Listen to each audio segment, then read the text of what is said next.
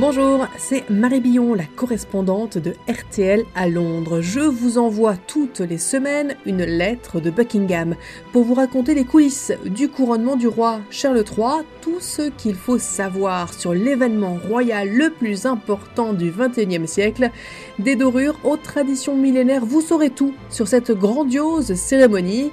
Et le grand jour est bientôt là, plus que 72 heures avant la cérémonie. Alors aujourd'hui, je vais vous parler des différentes étapes du couronnement.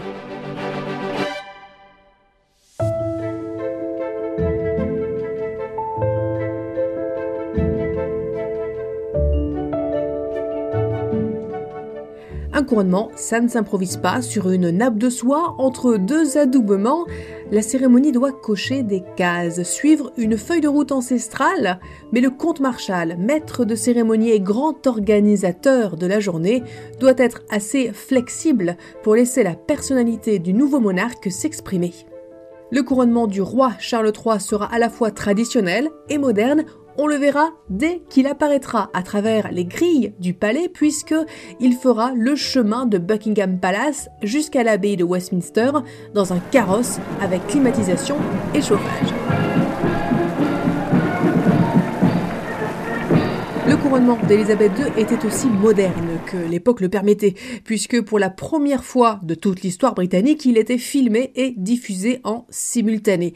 Alors pour nous accompagner dans le déroulé de la cérémonie, j'ai puisé dans les archives de RTL datant de 1953. À 11h01 le cortège royal venant du palais de Buckingham est arrivé à l'abbaye de Westminster sous les acclamations de la foule.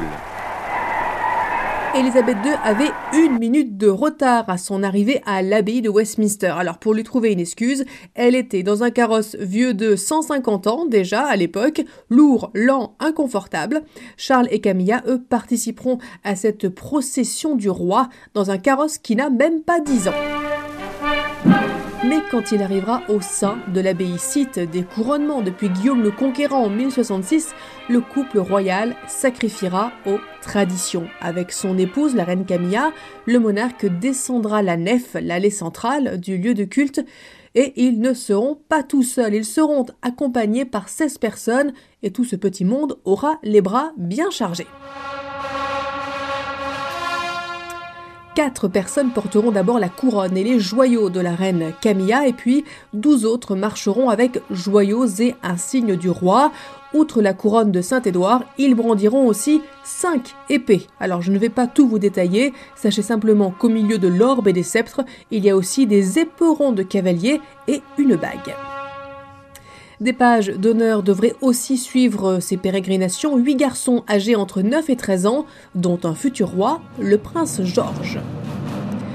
À leur arrivée dans l'abbaye, le roi et la reine porteront ce qu'on appelle des robes d'État, des traînes en velours, cramoisi ou pourpre, recyclés, et oui, recyclés, parce qu'ils endosseront les vêtements créés par le grand-père de Charles III, George VI, et sa mère, la reine Elisabeth II, pour leur couronnement respectif. Ça fait partie de l'esprit pratique et moderne du nouveau souverain.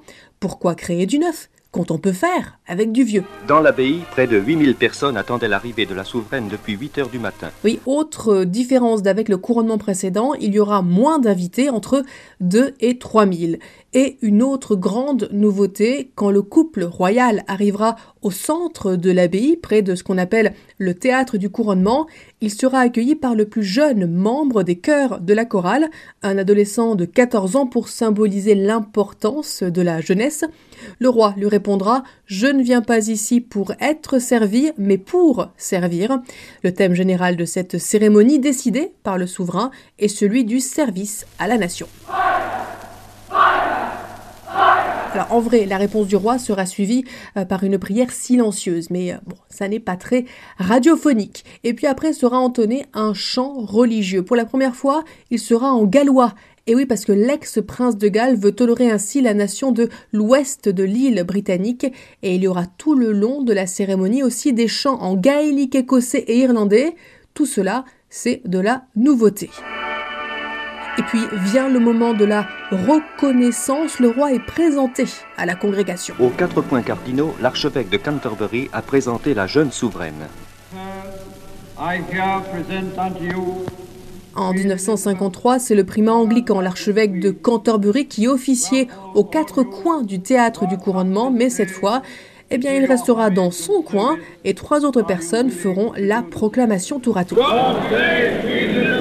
Cette année aussi, l'audience répondra plutôt Dieu sauve le roi et une Bible à la couverture de cuir rouge sera présentée au monarque par un représentant de l'Église d'Écosse, un rite qui lui date de 1689 et Charles ensuite prêtera serment. C'est un peu un question-réponse entre le primat et le souverain. À présent, Élisabeth II prête serment.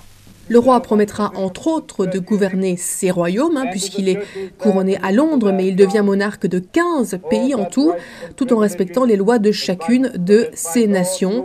Et à chaque fois, le roi répondra qu'il en fait la promesse solennelle, une main posée sur la Bible. Le Premier ministre, Rishi Sunak, devrait ensuite lire un extrait de la Bible. Alors il lira en tant que chef du gouvernement. Le fait qu'il soit hindou n'est donc pas un problème, a précisé l'Église. Et puis vient le moment de l'Alléluia. Après la lecture de l'épître de Saint Pierre, le cœur entonne un Alléluia.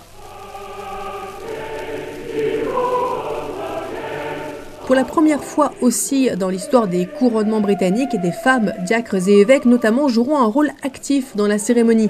En 1953, le sacerdoce était encore réservé aux seuls hommes, mais la question de la prêtrise des femmes déchirant toujours aujourd'hui la communauté anglicane, Charles III choisit ici un positionnement plutôt politique.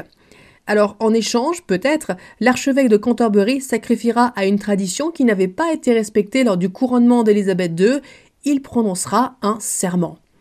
Et puis c'est l'archevêque anglican de Jérusalem qui présentera l'huile sacrée au primat, l'huile qui vient du mont des Oliviers et qui a été bénite.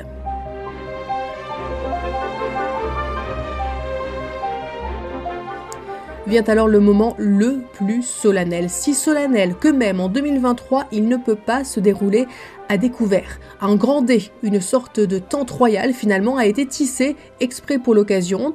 Ce dé mesure plus de 2,6 mètres, il a trois côtés, un arbre est brodé sur un fond bleu nuit symbolisant le Commonwealth, cette organisation internationale qui a pris la suite de l'Empire britannique avec la bonne volonté des nations concernées et le dé est placé autour du trône de Saint-Édouard, sous lequel a déjà été installée la pierre du destin, grand symbole de la royauté écossaise, arrivée d'Édimbourg il y a quelques jours. La chorale entame le fameux hymne du couronnement composé par George Frederick Handel, Zadok le prêtre, ici entonné lors du festival des BBC Proms.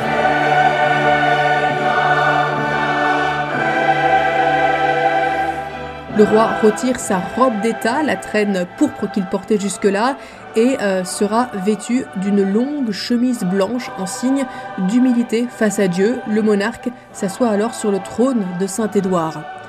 Un prélat verse l'huile sacrée de l'ampoule qui est en forme d'aigle jusque sur la cuillère médiévale qui est le plus ancien des joyaux de la couronne et l'archevêque de Canterbury y trempe ses doigts pour oindre Charles III sur ses mains, sa poitrine et son front. Vient ensuite le grand moment de l'investiture et puis bien sûr du couronnement. Le dé a été retiré, le roi endosse une chemise de lin appelée le colobium sindonis et par-dessus Charles enfile un manteau doré, la super tunica.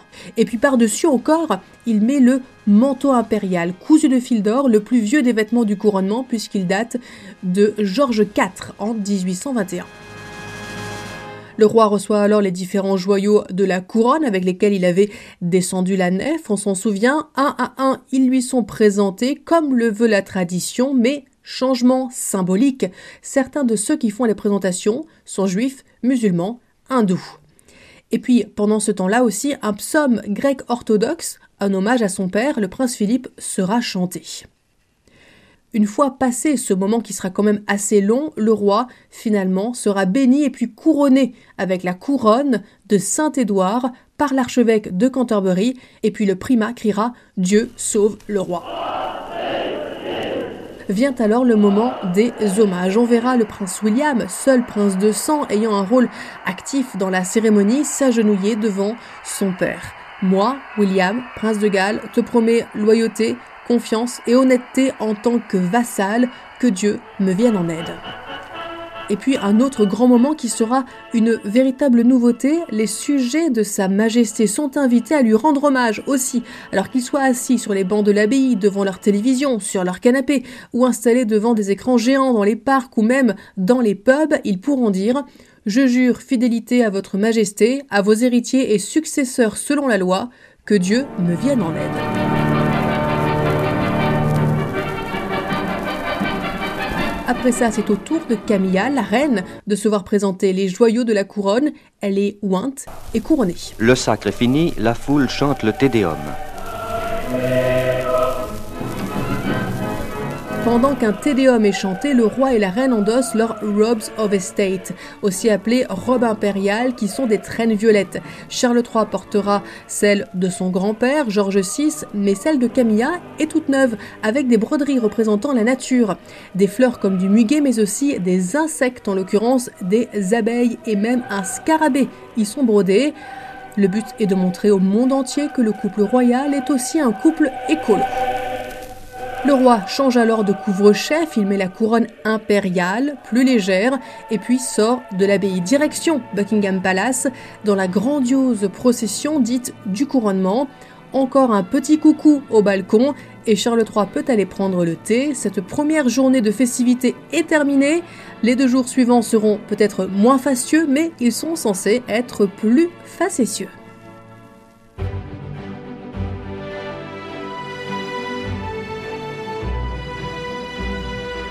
Ce fut le dernier de nos podcasts dédiés au couronnement de Charles III. Il est à retrouver sur toutes les plateformes, sur l'appli RTL et RTL.fr. À bientôt!